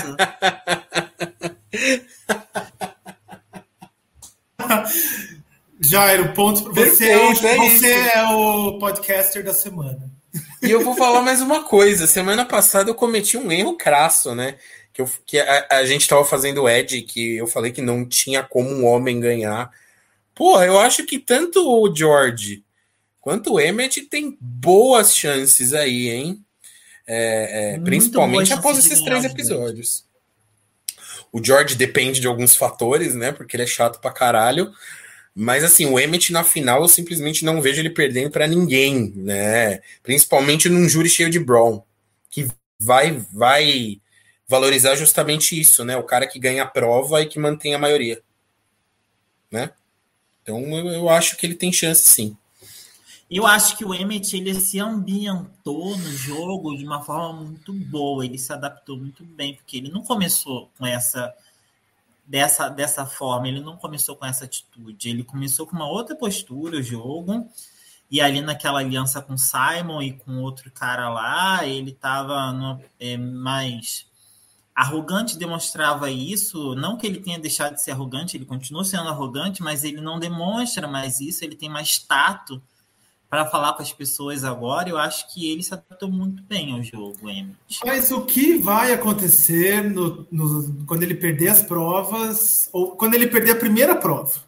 É. Ou se ele perder uma prova no top 6, no top 5, é muito difícil ele não ser eliminado. Né? Não tem assim muito para onde correr.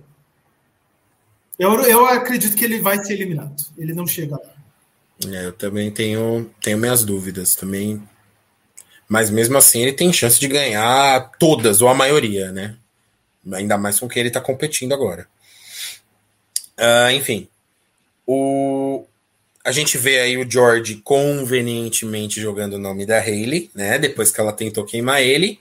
É óbvio que ele ia jogar o nome dela. O George, um habitante local, um, um fazendeiro que estava passando ali no momento. Gente, olha, eu, tenho, eu, eu tenho dó, sabia? Porque do, do Gerald eu gostava. Eu achava que ele tinha um puta potencial, assim. Ah, é o Gerald! Eu não lembro. Eu acho que ele tinha tudo para ser o novo John. Eu falei isso aqui, né? Mas nossa, sem um pingo de personalidade, não, né? Deixa eu me segurar porque ele tá no meu time. Né? Ele tá fazendo ali Silent Killer. Na verdade, eu acho que ele nunca deixou de ter personalidade, mas a edição que parou de focar nele. É, então, é, pois é. E a edição gosta de mostrar esse tipo de, de pessoas, né? E... Falta estratégia, galera. Falta estratégia. Falta mas então, ter, o John, o John nunca teve estratégia nenhuma e sempre foi, sempre apareceu. Os australianos amam. Eu acho que. Bom, não sei. Talvez outras pessoas estão correspondendo com a audiência, né? Falta e aí eles falaram, a gente não precisa mostrar esse cara. É, pode é. ser isso. O, o, John brilha numa temporada é, difícil de assistir também, né? Tem isso. Essa não é tão difícil. Uh, e o, o, George ele faz algo, além de queimar a Hayley para os Browns, ele também queima a Hayley para os Brains. Ele conta aquela história de que ela tá meio de aliança ali com o Emmett, com a Danny para os Brains. Avisa o Andrew que, que, que ela vai votar no Andrew. Isso não pega bem, nem um pouco bem com o Andrew, né? Ele fica. Dá para perceber ali, dali para frente, que ele tá bastante ressentido com isso. E aí a gente tem todo mundo contra a Hayley. É basicamente isso, né? Todos contra a Hayley. Porque assim, o que, ela, o que ela fez foi Primeiro, ela se queimou com a Dani. Aí, primeiro ela se queimou com a Dani para apoiar a Flick, que não ficou do lado dela. Então, tipo, os Browns já não estavam do lado dela, porque viam ela como uma jogadora muito potente. Aí depois, porque o, o George virou. Por causa. Não, foi bem lembrado, acho que foi o Daniel, que a Twist forçou ela a fazer o overplay, porque senão ela tinha ficado mais na dela Suzy, né? E por isso ela foi lá e entregou o George, que era uma pessoa que estava do lado dela.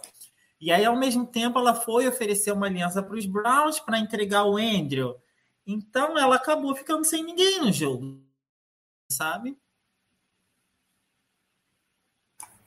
Ela ainda, né? Bom, e a gente vê aí que ela, ela, ela se aproxima dos Browns de, insiste de novo na, na informação vazada, né? Aí, acho que é aí que ela fala, né?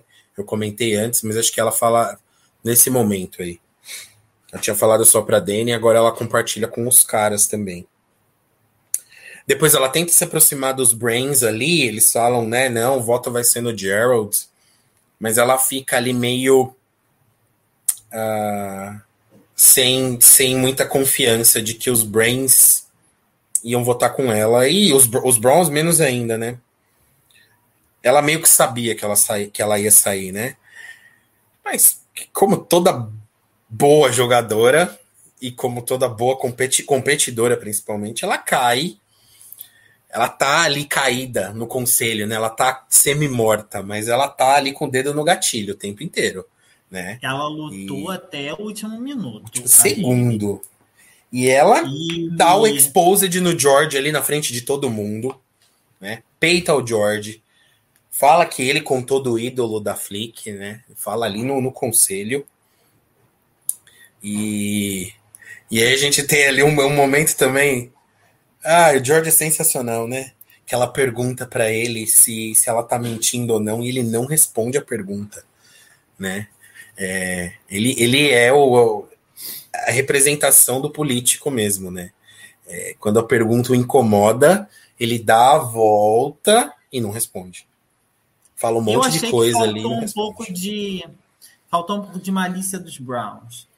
Novamente, eles estão jogando muito mal, porque o que eles poderiam ter feito era ter mantido a Hayley e o, e o George no jogo. Poderiam ter tirado a Laura, a Way, sei lá, alguma outra pessoa porque claramente a Hayley e o George não iam mais jogar junto, porque os dois estavam se mirando, sabe? Eu, eu acho que o, os Browns querem o, eles não, não é que eles não acreditam na Hayley, ou eles, o, o George é um bom mentiroso. Os Browns querem o, o número, né? O George é um número, a Cara é um número. Eles querem esse número. E George pode fazer pirueta, fazer mentira, correr atrás de ídolo, os Browns vão eliminar eles na primeira oportunidade que isso acontecer. Então eles não se preocupam muito com essa. Quem é que está dizendo a verdade? Eu acho que eles pouco se importam com isso. Eles querem eliminar um por um até chegar o momento de se eliminar. E então George mente muito mal, é muito irritante esse conselho, porque está na cara que ele está mentindo. Né, tá na cara, assim, você não precisa saber nada de política, de jogo, tá na cara que ele tá mentindo. E as pessoas mesmo assim não dão razão para ela. E eu fiquei assim querendo chacoalhar a Way, que ela a, a chama a Way, chama a Laura pro pro debate, fala: "Galera, eu tô mentindo, falem aí vocês também, eu não tô sozinha nessa". E as duas, olha, parece que foram lá para se bronzear na pedra. Pra... Mas assim, que isso, falar, gente? Fala alguma coisa. Te falar que os brands não estão sendo burros. Não, sabia? Tô inteligente, porque o que eles estão deixando é a Hayley se queimar no lugar deles, entendeu? Eles estão colocando, Sim, usando, mas... todo mundo ali usando a Hayley de escudo. Ela foi o bode expiatório, caiu matando sozinha e eles claramente ficaram quietinhos nas de, na deles, deixando ela se queimar. Foi isso que aconteceu. E para a é. gente que estava assistindo, para o público, foi assim: agoni, agonizante, né? Desesperador ver ela naquela situação. Uhum. O, e, e tá tão claro que os, os Bros não estão nem aí se o George tá mentindo ou não. Porque em nenhum momento. A gente vê ali o pós-conselho também nesse, nesse episódio mesmo, né? Em nenhum momento eles questionam o George. Eles estão pouco se ferrando se o George tá, tá mentindo ou não, desde que ele vote com eles, né? A Hayley é eliminada unânime, recebe todos os votos, ela vota no Andrew. Mas ela não é eliminada de, de fato, ela vai para Redemption Rock. A gente tem mais uma cena bacana ali da Hayley do Baden na, na Redemption Rock. A gente volta para acampamento e descobre que a Chelsea foi evacuada do jogo. E ela não aparece lá. Essa para mim também foi incrível, né? Ela não vai lá se despedir deles. Eu lembro na quarta temporada do Ross, que sofreu uma fratura muito séria, né? Muito feia. E ele vai lá de muleta se despedir. É, é, o, o quão sério foi para ela não ter, não ter ido lá, né? É muito bizarro. Falando em Ross, ele processa o programa até hoje, né? Mentira, jura? O, o tio surfista? Não sabia, não. Porque ele disse que a fratura que aconteceu poderia ter sido evitada e ele não consegue competir da mesma maneira que ele competia antes. É mesmo? Eu e acho que, que isso foi, causa foi perda prova... financeira, perda de patrocínio, então ele está processando o programa. Foi uma Mas prova ele... mal feita, né? Ele ainda competia? Sim, sim. Jura? Não, não, sei se, não, né? não, sei se competia, mas ele, ele ainda tinha uma carreira baseada em um, ser surfista. Deve ter um senior ali, né? Uma categoria senior. É, um, qualquer patrocínio ali que exigia ele ir para água para mostrar alguma coisa foi prejudicado. Mas eu, eu acho aquela prova péssima. Eu acho que estavam pedindo para alguém se machucar ali.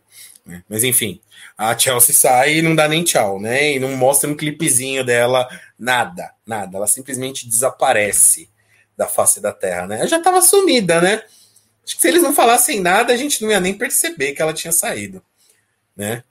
Uh, enfim. E aí os, os, os, competidores são levados ali ao campo de provas e tal, e para descobrir que o Baden e a Hayley não estavam eliminados, que eles competiriam em um duelo, que eles estavam na Redemption Rock e eles competiriam num duelo ali para voltar a, ao jogo. E quando a gente vê o duelo, a gente já sabe quem vai voltar, né? Jamais que o Baden ganharia essa prova da Hayley. Jamais. É, dois pontos. Em primeiro lugar, a prova é feita para pessoas pequenas ganharem, né? Porque você tem um centro gravitacional mais encurtados, os, os, pontos de apoio são pequenos também. Então, mais um míssil. Se, se, né, se, naquele bolo que eu descrevi faltava um pouquinho de doce, vamos colocar ainda um leite ninho com Nutella assim, em cima, né? Para a gente ter aquela diabetes certa de Haley, né? Estamos precisando de insulina de Haley para aguentar ela nesse programa. E outro comentário: não se fazem mais competidores do Tour de France como antigamente, né? Faltou coxa ali para o Baden, faltou alguma coisa ali, não, não já morreu dentro dele. Ele não é mais o ganhador do Tour de France. Vamos, vamos recapitular então o que aconteceu. Ó, primeira produção, Mija falando que três pessoas apenas ganhariam aquela aquela prova lá, Imunidade. claramente, para dois, brown, dois Brains ganharem para poder eliminar um Brown. Não conseguiram. Botaram a prova do fogo para o Andrew conseguir ganhar a prova do fogo. Não conseguiram. Baden foi eliminado. Aí colocaram Redemption Rock, porque sabiam que depois do Baden, Haley ia ser eliminada. Não satisfeitos, ainda colocaram uma prova é, que favorecesse a Hayley.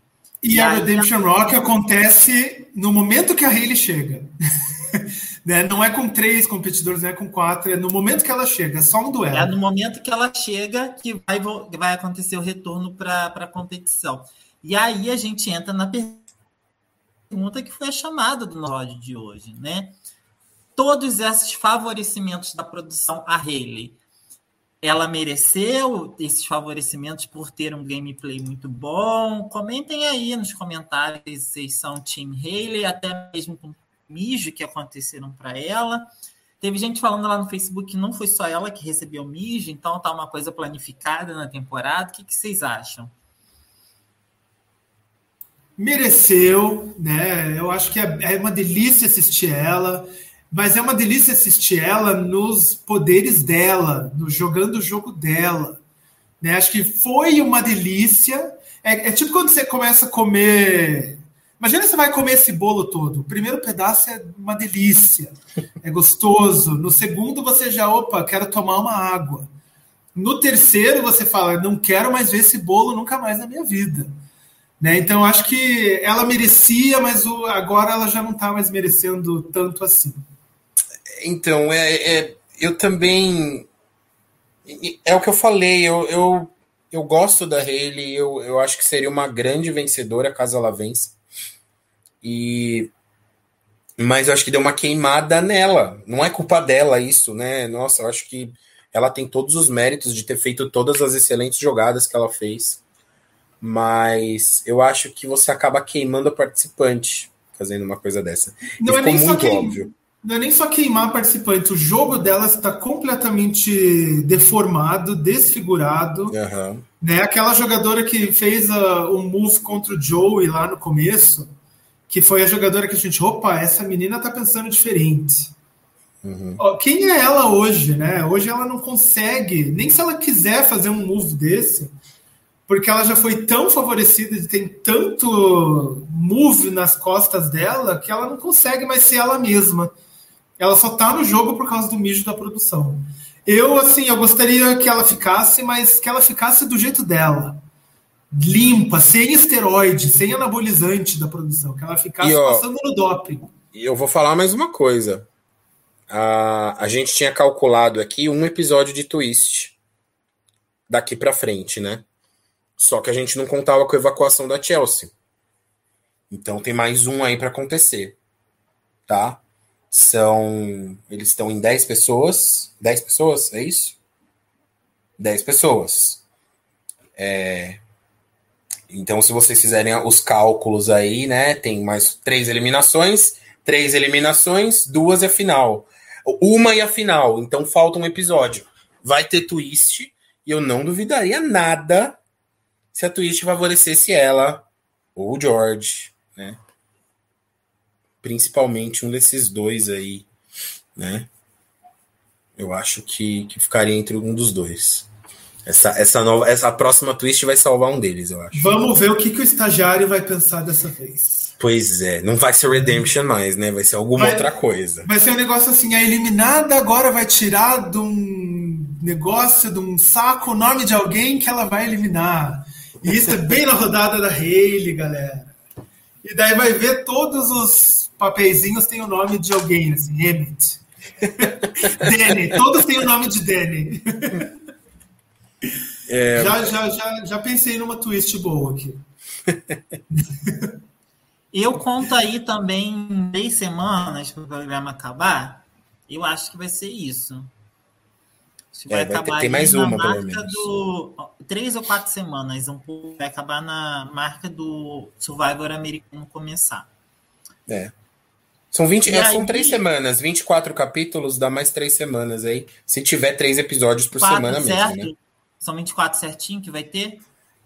Eu, eu acredito que sim, sempre, sempre são 24, né? Só se mudou alguma coisa esse ano. É que às Já, não duvido nada, ter 28, né? Do, do, jeito que eles são exagerados, gostam de estender as coisas aí. Não duvido, não. É que eles, quando vai chegando no final do programa, às vezes o Australian Survival começa a fazer dois episódios por semana.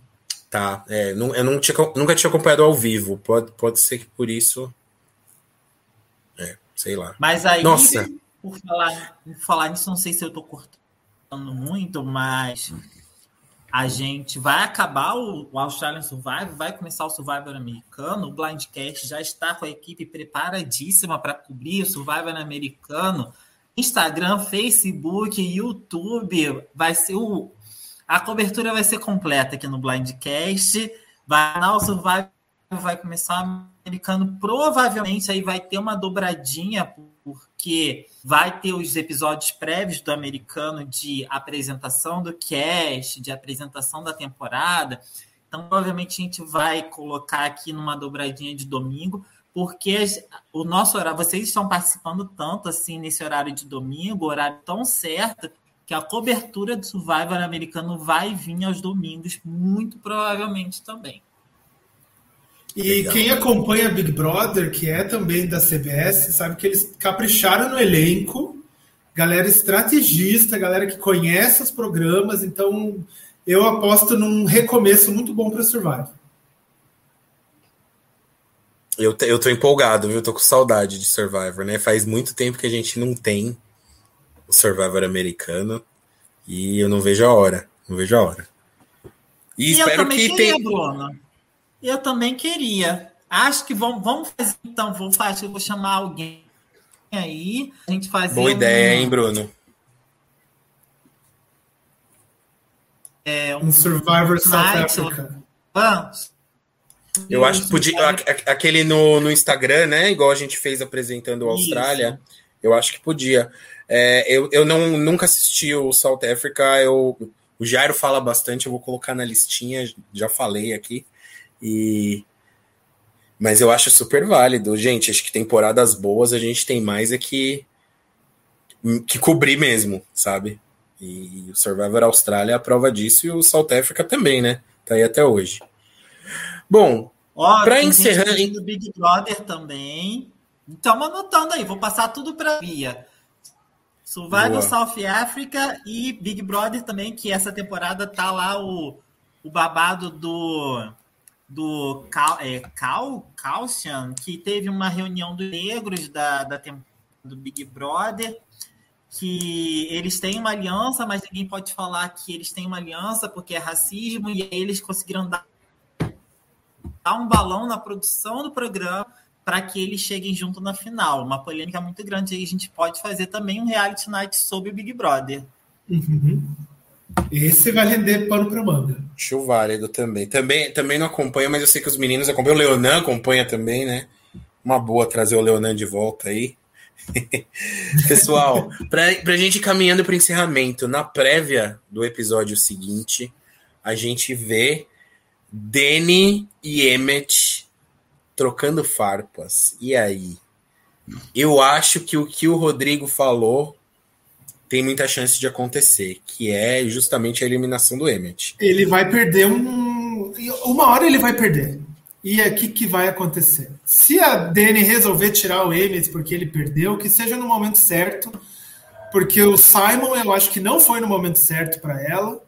E se ela tirar já agora o Emmett, talvez seja muito cedo para ela também. Eu, eu, eu acho que ia ser outra jogada burra da parte dela, porque os Browns estão tão em minoria, né? Mas Emmett está no time de quem? Ele é time Jairo? É time Jairo. Pode eliminar numa boa, querida.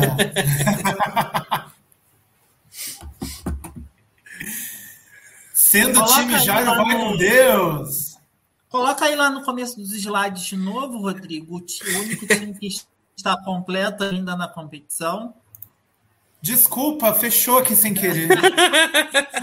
Mas eu, eu acho, eu acho, se eu tiver que apostar, que o Jairo perde aí um quadradinho, hein? Porque eu acho que eu acho que essa conversa rolou após a prova, viu? Eu acho que essa conversa é. rolou após a prova. Isso aí, Dilson, fica Emmett, fica Emmett, fora é, Danny. Mas nessa eu também tô com, ao mesmo tempo eu tô com o Dilson, viu? Por torcida, o Emmett tem que ficar. O Emmett rende bastante. Os dois, na verdade, né? Eu acho que, na boa, se a gente perdesse um dos dois agora, nós estaremos perdendo, né? Porque e ó, Saiu o Emmett Oden. Quem gosta do Emmett, vai no Instagram dele que, ó, que calor, que calor. Não, e assim, se sair um dos dois agora, com o tanto de planta que ainda Gente, tem, é, vai ser triste. Fala, Jairo. Eu queria te novamente, gente, todo mundo que está participando aí, comentando as lives aqui com a gente. Nossa, tem sido muito participativa mesmo as lives. Tanto é que eu falei, a Bia está pensando em lá o dia do, do Blindcast do Survivor americano, que era domingo, de tanto que vocês estão participando aí no domingo com a gente. Agradecer, muito obrigado vocês por estarem aí comentando com a gente e voltem semana que vem. Isso aí. Semana que vem promete e mais aí três episódios para a gente pôr na conta. Também queria agradecer ao pessoal, né? Galera toda, que tem até gente, ó, o Cícero falou aqui que ele nem tá assistindo o Australian Survivor, mas veio só para para participar da discussão. É isso aí. E, e, eu sugiro que o Cícero assista, porque tá muito bom, né? Mas, poxa, muito obrigado por, por vir aqui e mandar as perguntas, os comentários. É, é, são sempre muito bem-vindos e ajudam muito na discussão, né? Vocês podem brigar com a gente à vontade, falar que a gente tá ficando louco, de gostar do George, de gostar do Emmett, mas a gente gosta dos comentários de vocês. E é isso aí, pessoal. Mais um episódio para conta, né? Mais três episódios para conta.